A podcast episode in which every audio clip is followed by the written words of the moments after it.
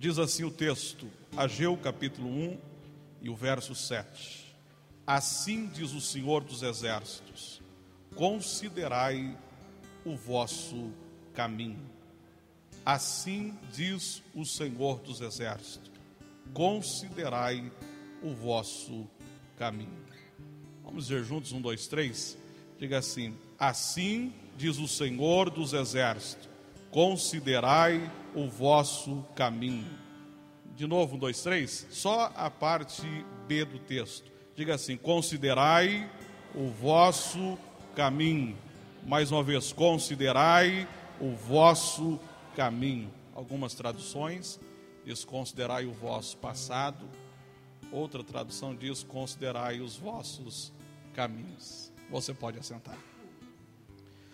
Amados e queridos irmãos, os anos entre 590 a 400 anos antes de Cristo, ou a 400 antes de Cristo, foram anos importantíssimos para a história mundial. Esses anos entre 590 a 400 anos antes de Cristo foram anos marcados por, por três grandes fatores. O primeiro fator que marcou esses anos foi um período de efervescência religiosa. Nesse período entre 590 a 400 a.C., nasceu Siddhartha Gautama Sakyamura, o Buda. Então iniciou-se nesse período o budismo. Nesse mesmo período nasceu Confundizé ou Confúcio. Nasceu também uma religião indiana conhecida como Confucionismo. Nesse mesmo período nasceu Zoroastro. Nesse mesmo período na Pérsia nasceu Lao Tse ou Lao Tse Tung. Nesse mesmo período nasceu alguns escritos indianos chamados de Upanishads.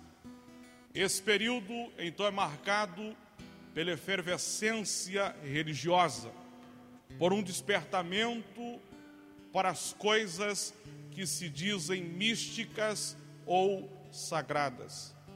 Mas esse período também é marcado por ser um período de florescimento cultural. Nasceu entre 590 a 400 a.C. os grandes pensadores gregos, Sócrates.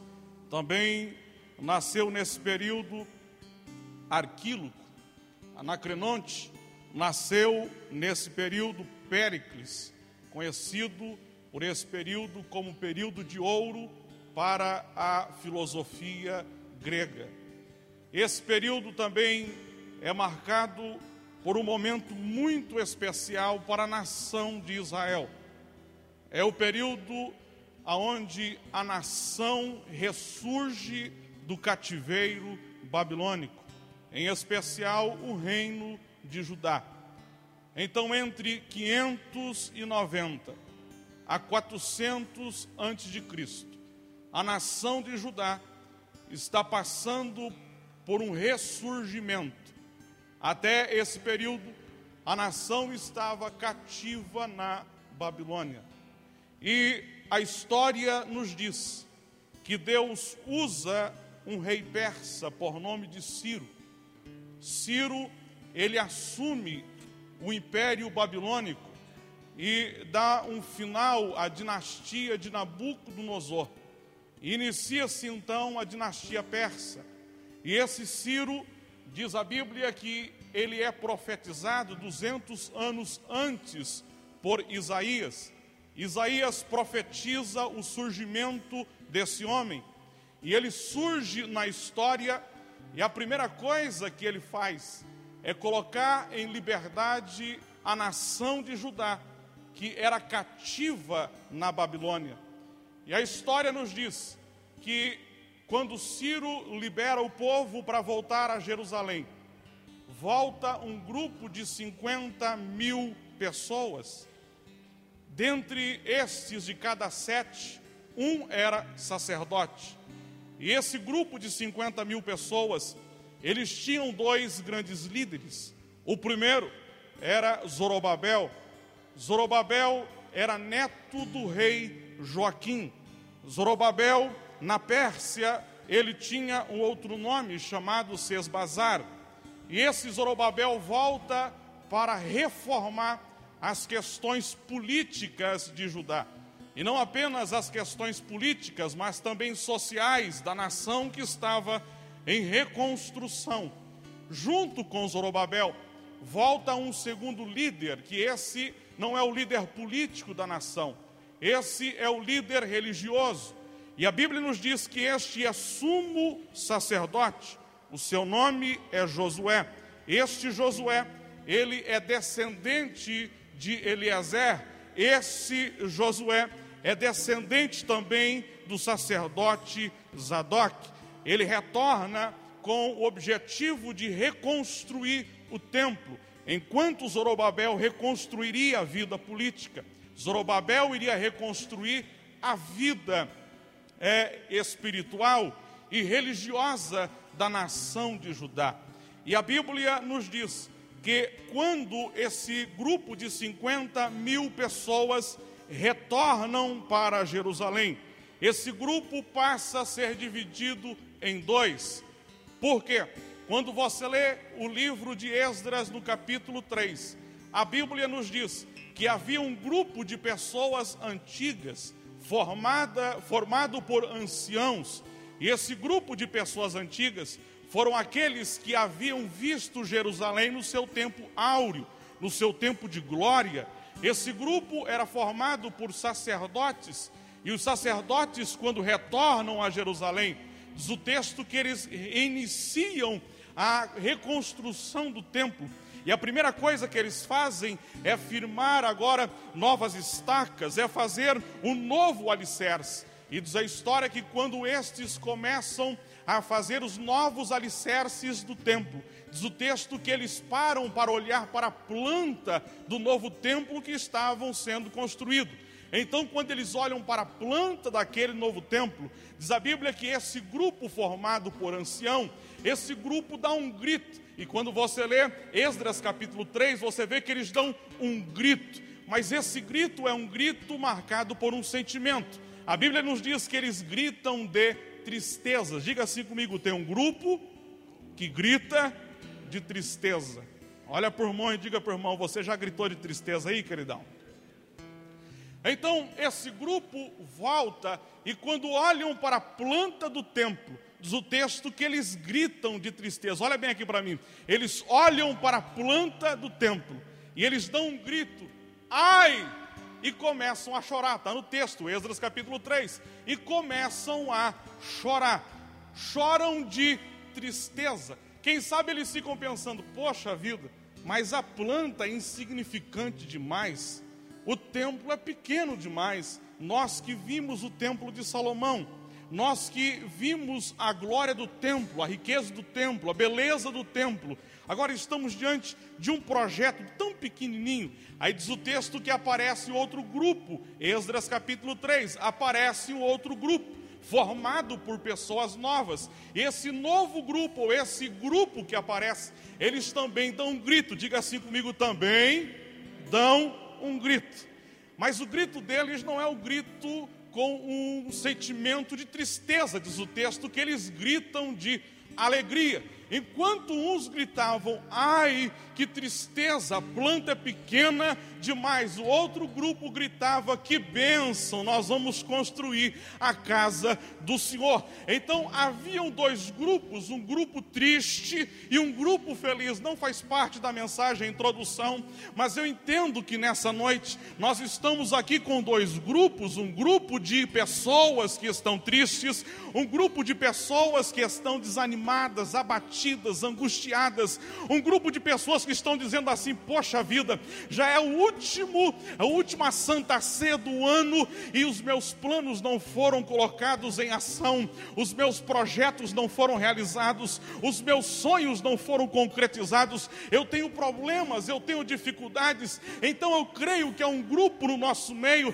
de pessoas que estão tristes, quem sabe ainda hoje você chorou, quem sabe ainda hoje você ficou angustiado, então é possível ter no nosso meio um grupo de pessoas que estão tristes, mas aqui também há uma multidão de pessoas que estão felizes, mas não estão felizes por causa da circunstância, estão felizes porque vieram na casa do Senhor e antes de sair de casa disseram: Alegrei-me quando me disseram, vamos à casa do Senhor. Quantos estão felizes por estarem aqui nessa noite? Levanta a mão e glorifica o nome do Senhor teu Deus.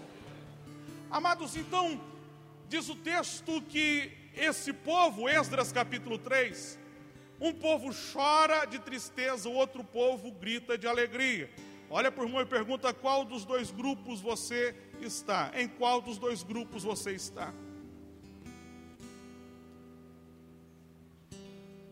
A partir de então, só para vocês entenderem o contexto, a partir do momento em que ouviu-se o grito de tristeza, olha aqui para mim, olha bem aqui para mim.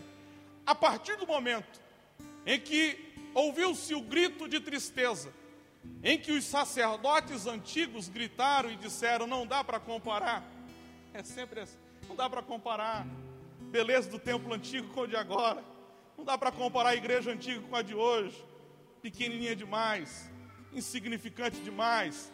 Aí diz o texto que nesse momento, e quando você olha para o contexto e você entende um pouco de história bíblica, você consegue entender. Diz o texto que nesse momento entra o ministério profético de um profeta por nome de Ageu. Aí Ageu tem um recado para aqueles que achavam que o templo seria pequeno e medíocre. Ageu diz e profetiza o capítulo 2: a glória dessa última casa será maior do que a primeira. Interessante que o contexto diz assim, olha como que é profundo o negócio. O contexto diz assim, do capítulo 2: Vocês que estão olhando para essa casa, e essa casa diante dos vossos olhos não é nada. Ó, vocês estão olhando para a planta do templo, e aos vossos olhos é muito pequena. Mas assim diz o Senhor dos Exércitos: A glória dessa casa insignificante, pequenininha, será bem maior do que a de Salomão, cheia de ouro, cheia de riqueza, cheia de glória Olha, a glória dessa última casa será maior. Sabe por quê?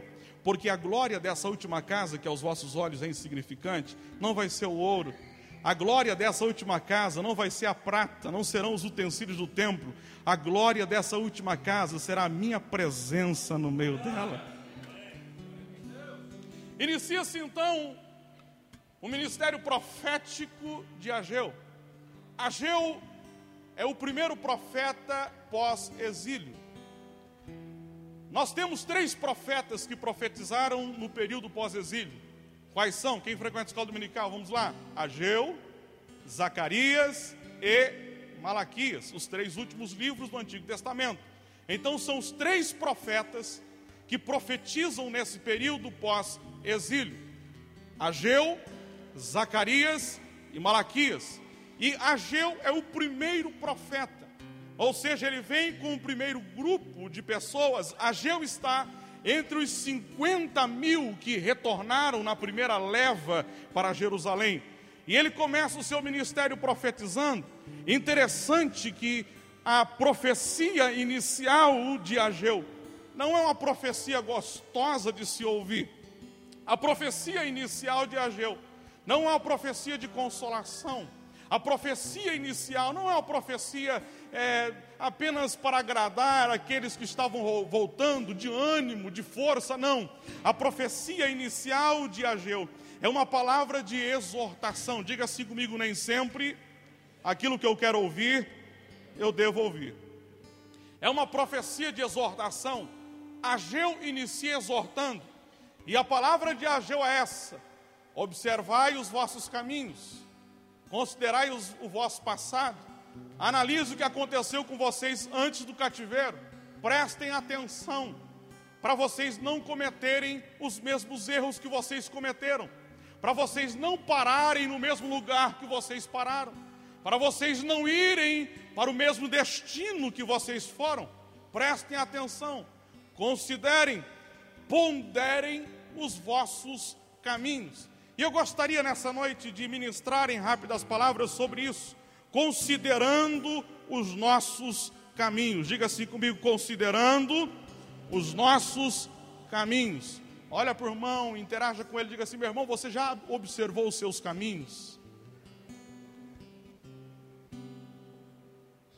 Primeiro, quando é que nós devemos considerar o nosso caminho? Primeira coisa, eu devo considerar o meu caminho quando o sentimento que rege, que domina, que comanda o meu coração for o sentimento de frustração. Diga assim comigo: eu preciso prestar atenção nas frustrações da minha vida. Olha o que nos diz o verso de número 6. Vocês estão plantando muito, mas estão colhendo pouco. Vocês estão trabalhando demais, mas estão colhendo pouco demais. Vocês estão se esforçando, mas estão não estão é, colhendo o fruto do esforço de vocês. Interessante que o texto diz que eles estavam semeando, mas estavam colhendo pouco, que havia comida, mas a comida era pouca, que havia água, mas a água era pouca, que eles tinham roupas, mas as roupas não eram suficientes. E o salário que eles ganhavam era um salário colocado num bolso furado. O que que Ageu está dizendo, gente? Preste um pouquinho atenção no sentimento de frustração que vocês estão tendo. Agora, interessante que quando Ageu diz para prestar atenção no sentimento de frustração, não é para a pessoa falar assim, poxa, eu estou frustrado, eu estou desanimado, poxa vida, os meus planos não estão dando certos. Quando Ageu diz, considerai os vossos caminhos, prestem atenção na frustração de vocês, Ageu está dizendo, ei, vocês precisam descobrir a origem da frustração, a razão que está fazendo com que vocês sejam frustrados. Diga assim comigo: toda frustração tem uma origem. Ageu quer que esse povo perceba que a frustração deles, a razão delas, a origem delas é que eles estavam distantes de Deus. Diga assim comigo todas as vezes que eu me distancio de Deus, eu tenho frustração. Interessante que a frustração aqui não estava apenas no campo, a frustração estava dentro de casa. Aí às vezes Deus está tão ausente das nossas vidas que os nossos planos não dão certos, que os nossos projetos não vão adiante, que o nosso caminho não tem progresso. Aí você diz: Meu Deus, qual a razão dos meus planos serem frustrados? O porquê eu não estou conseguindo vencer? o porquê eu não estou conseguindo avançar nos meus sonhos, nas minhas metas, o porquê parece que as portas estão fechadas para mim. Eu não quero generalizar, mas de vez em quando eu tenho que prestar atenção. Será que os meus planos não estão sendo frustrados porque Deus está ausente deles? Será que os meus sonhos estão sendo frustrados porque Deus está ausente deles? Será que eu estou, Deus está comigo a ponto de fazer que os meus planos, que os meus sonhos sejam realizados? Será que essa frustração que eu estou sentindo não tem origem na ausência de Deus? O povo estava plantando, mas não estava colhendo. O povo recebia, mas não tinha como gastar. Por quê? Porque Deus não estava presente na vida daquele povo. E todas as vezes que Deus está ausente da minha vida, a única coisa que eu vou colher será frustração. Eu já disse a vocês que a palavra frustração vem do latim frustare. A palavra frustrare no, no latim é uma planta. Essa planta tem que produzir frutos, mas ela não produz, ela precisa do auxílio humano. E por não produzir fruto, então ela frustrou a sua espécie. Às vezes nós não estamos produzindo mais do que deveríamos produzir. Por quê? Porque Deus está ausente das nossas vidas. O que é que Ageu estava dizendo? Ei, considerai os vossos caminhos, analisem-se a frustração de vocês não tem origem na ausência de Deus. Se Deus não está no meu caminho, eu vou me frustrar. Olha irmão e pergunta: Deus está no seu caminho? Não me responda, diga para ele. A segunda coisa que eu vejo aqui, que eu preciso aprender, que eu preciso considerar no meu caminho, eu preciso considerar o meu caminho quando eu perceber que a, o meu estilo de vida está secundarizando o reino de Deus. Eu vou repetir. Eu preciso eu preciso considerar o meu caminho. Quando eu perceber que o meu estilo de vida está secundarizando o reino de Deus. Interage com o irmão mais uma vez, pergunta para ele qual o valor do reino de Deus para você. O verso de número 4 diz assim: Acaso é tempo de vocês morarem em casas de fino acabamento? Olha o que diz o texto. Acompanhe comigo o verso 4. Acaso é tempo de vocês morarem em casa de fino acabamento? De novo, olha para o irmão e pergunta assim: como é o acabamento da sua casa? Aí ele continua dizendo: enquanto a minha casa continua destruída. Ó, olha o que o profeta está dizendo.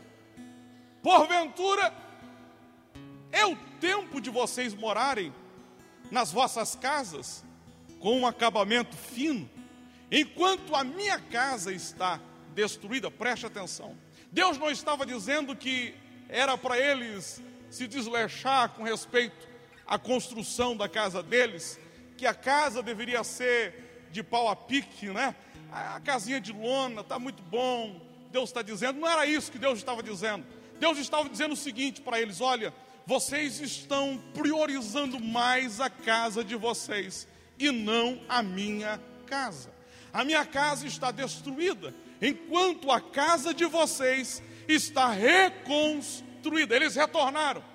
Preste atenção, eu disse isso num culto de sábado. Imagine você, eu estou regressando para Goiuerê, 70 anos depois de um terremoto passar pela cidade.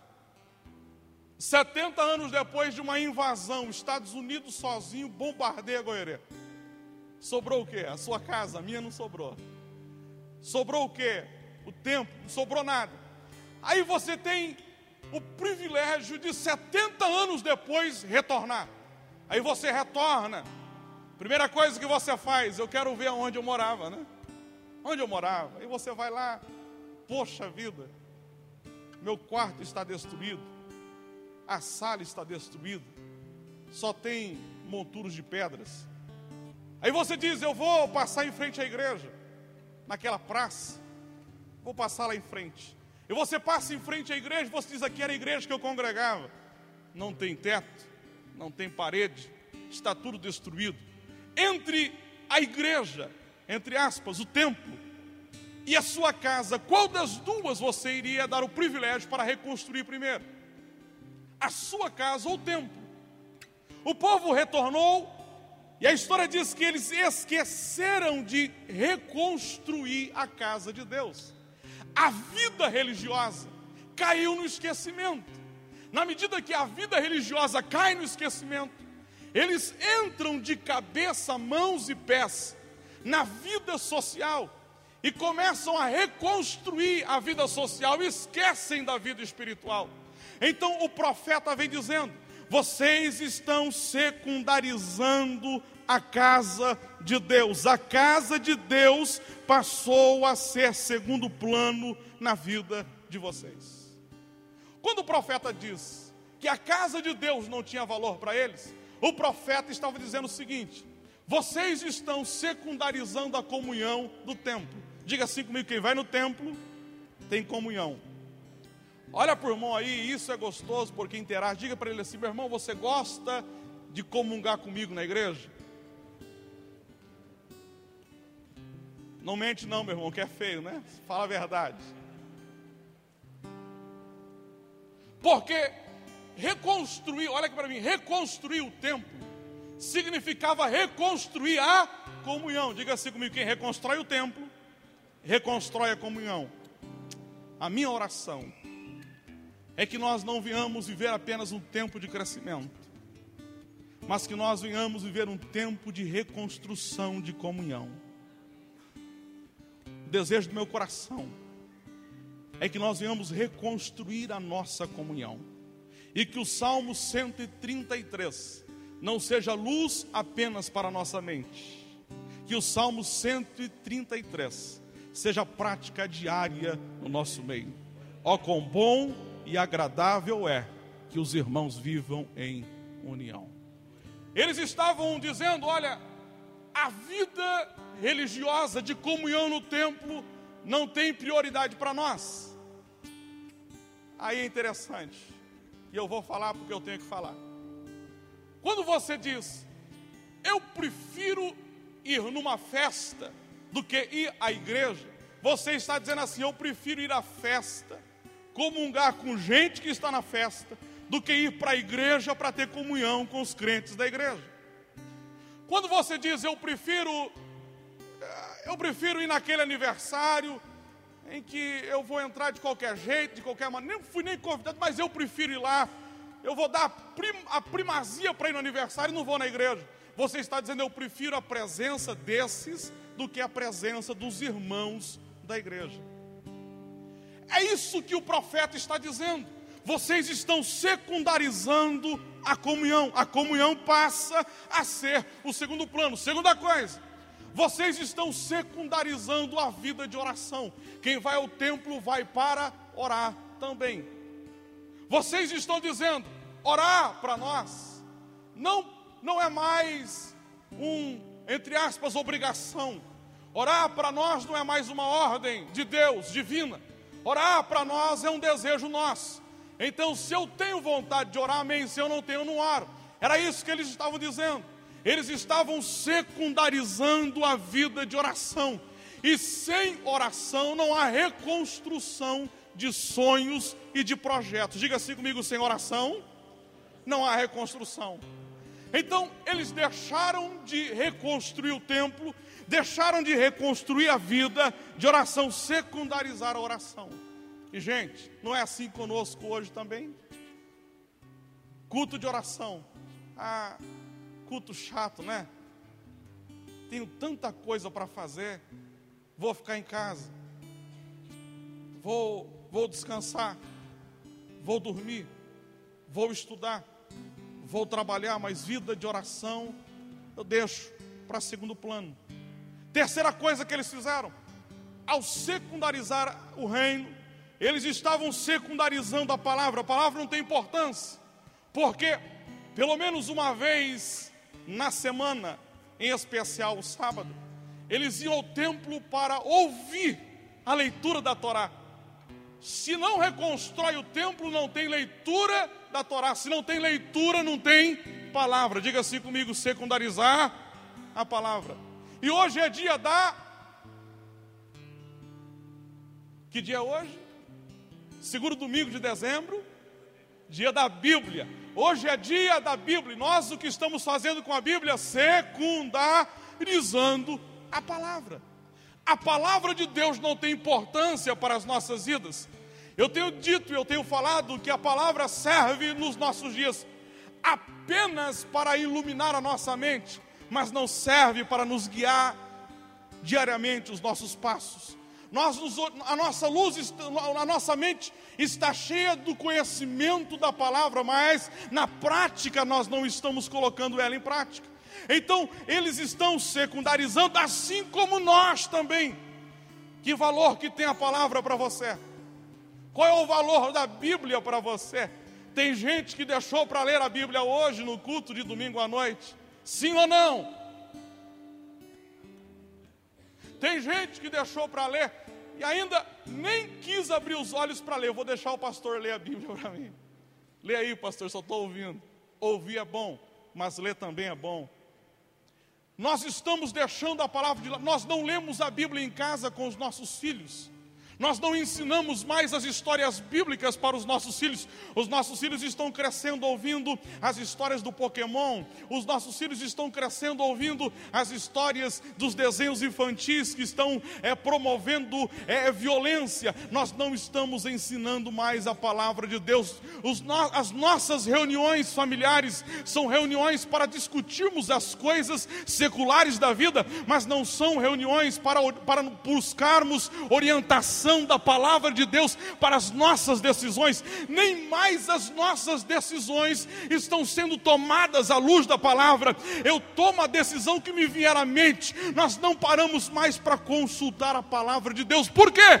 Porque ela não tem mais a primazia em nossas vidas. A Bíblia só tem importância no domingo à noite, quando o pastor diz: fiquemos de pé e abrimos as nossas Bíblias. Aí eu lembro que eu tenho que ler a Bíblia. Tem gente que traz a Bíblia para a igreja, mas traz apenas como um suporte religioso, apenas para trazer e para acompanhar. Tem gente, e me perdoe se você já fez isso, eu não quero é colocar você no meio desses que eu vou citar. Tem gente que vem para a igreja e a Bíblia faz parte do segundo plano, que até na igreja ele deixa, aí diz: Benedito, guarda, se possível for, passa um paninho de vez em quando, para não ficar empoeirada, porque domingo à noite eu vou estar aqui eu quero a minha Bíblia. Aí quando some a Bíblia, chega dito onde foi parar a minha Bíblia, onde é que ela está. Aí lá vem o dito com a Bíblia do indivíduo, meu irmão. Nós estamos colocando a palavra em segundo plano, mas a voz de Deus ainda é a voz do salmista.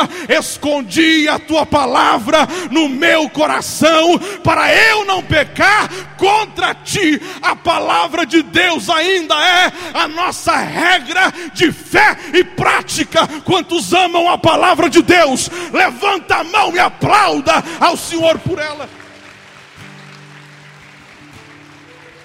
Ah, se não fosse a palavra, se não fosse a palavra, nós não estaríamos aqui. Mas o povo estava secundarizando a palavra. E o que eles estavam oferecendo para Deus? Diga assim comigo: quando eu secundarizo o reino, única coisa que sobra para Deus é o resto. Pergunta por irmão: você está dando o resto para Deus?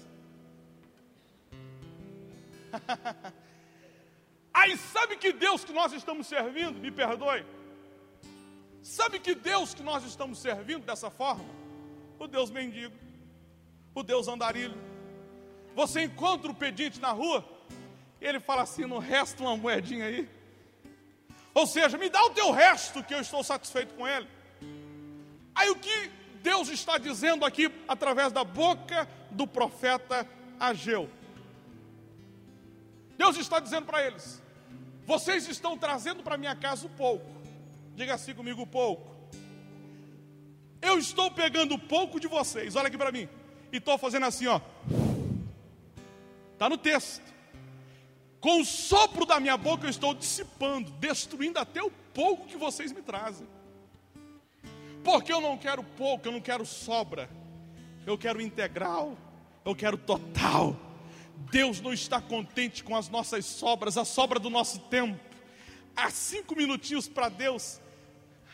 Deus, obrigado pelo dia, pela noite. Amém. Puf, virou e começou a roncar. Obrigado pela comida, Senhor. Muito obrigado. A oração de seminarista, né? Que o pessoal fala nos acampamentos. Muito obrigado, Deus, pela comida. Glória a Deus por ela. Amém. Vira e começa a comer, meu irmão. Deus não está, satisfeito com o pouco que nós temos oferecido a Ele. Vamos oferecer mais, porque quanto mais nós oferecemos a Deus, mais nós temos dele também. Olha para o irmão e pergunta assim: Você quer mais de Deus, meu irmão? Chacoalha ele aí se ele estiver dormindo. Diga assim: meu irmão, você quer mais de Deus, então ofereça mais para Deus. Porque às vezes a gente cobra a Deus e fala, Deus, eu quero mais. Aí vem para a campanha de oração. Ah, meu vou falar, nem na, nem na campanha de oração ele ora, meu Deus. Eu venho para a campanha de oração, nem na campanha de oração eu oro, eu estou aqui. Eu vou fazer a campanha é, 2013, ainda há esperança. Ah, porque eu tenho aquele sonho, eu vou para lá, campanha de oração, Deus vai me dar, chega aqui, nem orar, ele ora, nem falar com Deus, ele fala, ele vai para casa, nem na casa ele lê a Bíblia. Meu irmão, você quer mais de Deus, dê mais para Deus também, e você vai colher mais de Deus também. Precisamos oferecer mais para Deus. Aí o que acontece quando esse povo secundariza o reino? Primeiro, aí é forte. Diga assim comigo: quando nós colocamos Deus em segundo plano, Deus começa a jogar no time adversário. Meu irmão, jogar contra Deus é jogar para quê? Para quê, Dito? O Dito é jogador de futebol, para quê? Perder. O próprio texto está dizendo: vocês estão trazendo pouco para casa, e o pouco que vocês estão trazendo, eu estou dissipando. Aqui não é o capetão, meu irmão, aqui não é o chifrudo, aqui não é o demônio, não é o cão, conforme você queira chamar, aqui é o próprio Deus dizendo: quem está jogando contra vocês não é o instrumento do inferno, quem está jogando contra vocês não é o inimigo. Quem está jogando contra vocês sou eu, o Senhor, teu Deus. Eu, o Senhor, estou jogando contra vocês. Vocês estão trabalhando não estão correndo. Por quê? Porque eu estou contra vocês. Vocês secundarizaram o meu reino. Segunda coisa que acontece: quando nós secundarizamos o reino, insatisfação pessoal. Vocês estão comendo e comem muito, mas não têm satisfação. Vocês estão bebendo, mas não têm satisfação. Olha para o irmão e pergunta: você está insatisfeito, querido? Será que você não está secundarizando o reino? Insatisfação pessoal. Mateus capítulo 6, 33, todo mundo conhece, mas precisamos colocar em prática. Buscai, pois, em primeiro lugar o reino de Deus e a sua justiça, e todas as demais coisas vos serão acrescentadas. Precisamos buscar mais o reino de Deus e não o reino dos homens. Outra coisa que eu aprendo no texto é que devemos considerar o nosso caminho quando o desânimo nos encontrar. Diga assim comigo: desânimo, de vez em quando, quer marcar um encontro comigo. Olha o que diz o texto, verso 14. Assim o Senhor animou o governador de Judá, Zorobabel, e o sumo sacerdote Josué, e todo o restante do povo. Então eles começaram a trabalhar no templo do Senhor dos Exércitos. Olha aqui para mim. Qual a razão desse povo estar desanimado? O porquê esse povo estava desanimado? Primeiro, Diz a Bíblia em Esdras que esse povo, quando retorna para, o, para a terra de Jerusalém, eles encontram um inimigo ou dois inimigos. Primeiro, eles encontram um capitão por nome de Reum. Esse Reum, ele ficava da, da além do rio Eufrates, ele era samaritano. A Bíblia também diz que eles encontram um escrivão da Pérsia por nome de Cisai. E diz o texto que esses dois se opõe à reconstrução do templo. E diz a Bíblia que por causa disso esse povo ficou triste. E a Bíblia nos diz que além disso, eles contra. Preste atenção nisso, preste atenção. Você não prestou atenção até agora, preste atenção no que eu vou dizer a você. Esses dois enviados da Babilônia, esses dois abençoados, entre aspas, esses dois servos, não sei de quem, esses dois indivíduos, diz o texto que eles contrataram, diga assim comigo, contratar, diga assim, irmão, pagaram. Um grupo de conselheiros. Olha o que diz o texto, está lá em Esdras, Ageu, contemporâneo. Eles contrataram um grupo de conselheiros. E aí, Sabe qual é o conselho que você vai dar para o povo? Para aqueles que estão com a mão na massa? Diga para eles que não vale a pena. Diga para eles que não adianta. Diga para eles que a casa é pequena demais, que o templo é insignificante, que o de Salomão era, era bonito. Diz o texto que eles contrataram conselheiros. Diga assim comigo: eu preciso tomar cuidado com quem eu empresto os meus ouvidos. Olha por mão e pergunta para quem você está emprestando os seus ouvidos. Contrataram conselheiros, pagaram para eles. Ó, oh, nós vamos, com, eu vou fazer honorário para vocês, mas qual é a nossa função? Desanimar o povo. Só o capeta para contratar pessoas assim, né? E tem os enviados do capeta que são pagos por ele, entre aspas, para desanimar os nossos corações. Você está cheio de ânimo, eu vou reconstruir, eu vou fazer, Deus está comigo, as coisas irão dar certas. Aí o capeta fala assim: vou colocar alguém do lado dele, um conselheiro para desanimar, em nome de Jesus nessa noite todo conselheiro do inferno, todo conselho que vem de lá, está repreendido em nome do Senhor Jesus.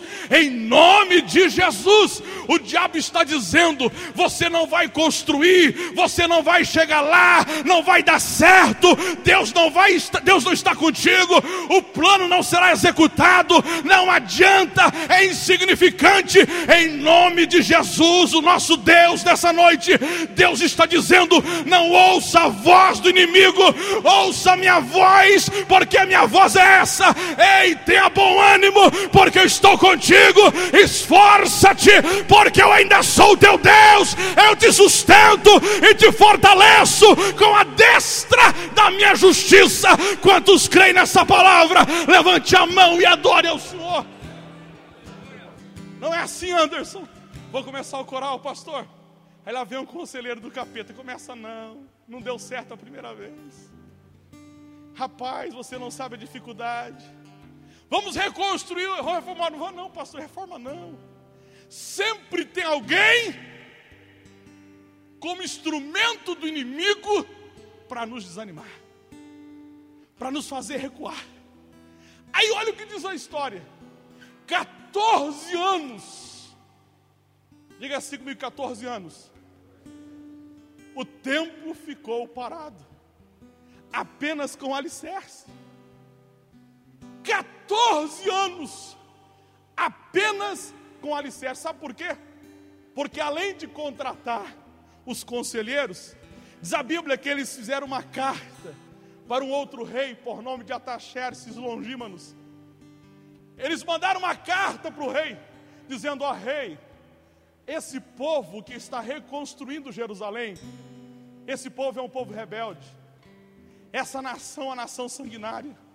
Ó, daqui um tempo vão se rebelar contra o Senhor. Aí diz o texto que Ataxerxes responde dizendo: Pai, seja com vocês.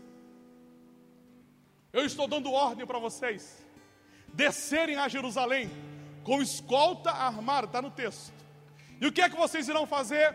Vocês irão dizer a este povo para parar a obra. Aí eles descem com escolta armada, param a obra do Senhor, bloqueiam a obra do Senhor, desanimam o povo. Mas esse Ataxerxes ele passa. Vê um novo rei por nome de Dário. Dário assume o comando do reino. Aí diz o texto que a nação começa a reconstruir. Diga assim comigo: recomeçar. Aí de novo. Esses chegam para quem estava reconstruindo e perguntam: quem foi que deu ordem para vocês reconstruir? Cadê o nome dos que estão reconstruindo? Passa aqui para nós. Aí diz o texto que a mão de Deus agora era com eles. Com quem? Com o povo de Deus. E eles não pararam a reconstrução. Aí o que, que ele fez? Eles endereçam uma nova carta ao rei Dário, dizendo: Dário, nosso Senhor soberano, está no texto, tu és o soberano. Esse povo que está reconstruindo Jerusalém é um povo rebelde, pega a história deles. Esse povo é tão terrível que daqui um dia vão se levantar contra você. Aí o que Dário faz? Dário foi inteligente. Dário, ele manda trazer os documentos que estavam no palácio de Aquimedá. manda trazer os editos reais que estavam no palácio de Aquimetá. Traga os editos reais da época de Ciro. Aí trouxeram os editos reais. E Dário foi ler. Dário leu o seguinte: Jerusalém será edificada para ser o lugar onde se ofereça sacrifício. E quem pagará as despesas da reconstrução será a casa do rei. Aí Dário disse: tem um problema. Mandaram parar a obra, mas o edito de Ciro é para que reconstrua. O que é que nós vamos fazer? Aí Dário mandou uma nova carta para os dois inimigos. E a carta estava dizendo assim: paz convosco. Se coloque de pé que eu vou encerrar aqui.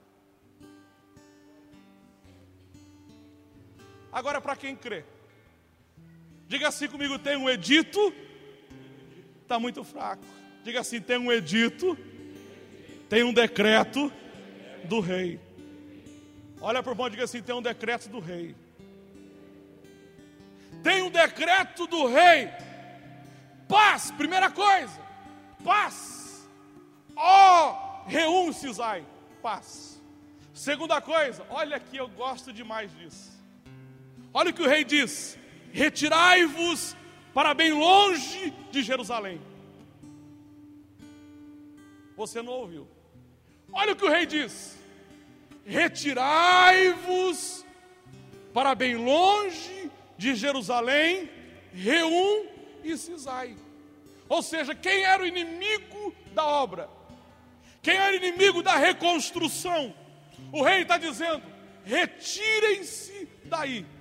Eu quero liberar uma palavra profética sobre a sua vida nessa noite. Há um decreto divino sobre as nossas vidas nesse lugar. E o decreto divino é esse: os nossos inimigos estão se retirando.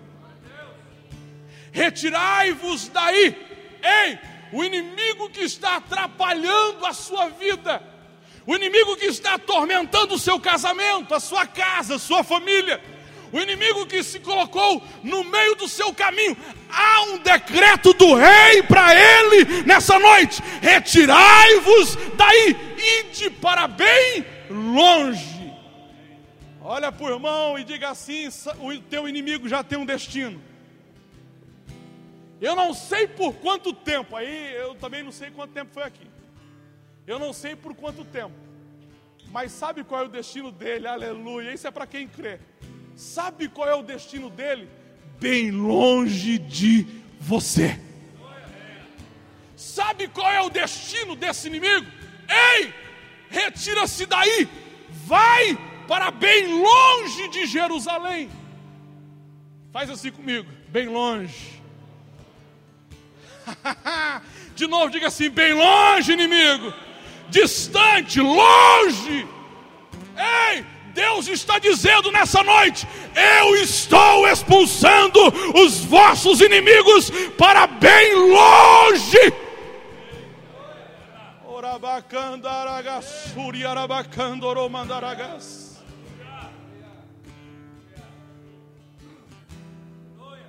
Falta tempo, vamos lá. Segunda coisa, ó, Cisai, Reum, vão para bem longe. Segunda coisa, a partir de agora, vocês pagarão tributos a Jerusalém.